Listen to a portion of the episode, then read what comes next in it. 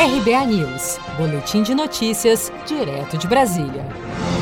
Eleições municipais deste ano podem ser adiadas por até dois meses. As mudanças nas eleições de 2020, com prazo de até dois meses, evitaria aglomerações nas convenções partidárias já a partir do dia 20 de julho. A proposta de emenda constitucional, PEC, tramita no Senado no sentido de convencer o presidente do Tribunal Superior Eleitoral, TSE, Luiz Roberto Barroso, em considerar a possibilidade de adiamento no pleito, desde que seja feito pelo tempo mínimo necessário. Para o presidente do Congresso Nacional, senador Davi Alcolumbre, o diálogo entre as instituições evitaria uma decisão precipitada. Qualquer alteração, qualquer mudança nesse processo todo tem que ser feita com a participação do parlamento brasileiro para que a democracia saia fortalecida do processo, mas ao mesmo tempo tendo os cuidados necessários para que a gente possa preservar a vida das pessoas, dos brasileiros. Em uma recente manifestação, o ministro Barroso deu indícios de que o retardamento das eleições só acontecerá se realmente for necessário, pois a maior preocupação é com a saúde da população. O assunto é recorrente e ainda será muito discutido, pois faz parte da pauta política em meio à pandemia do novo coronavírus.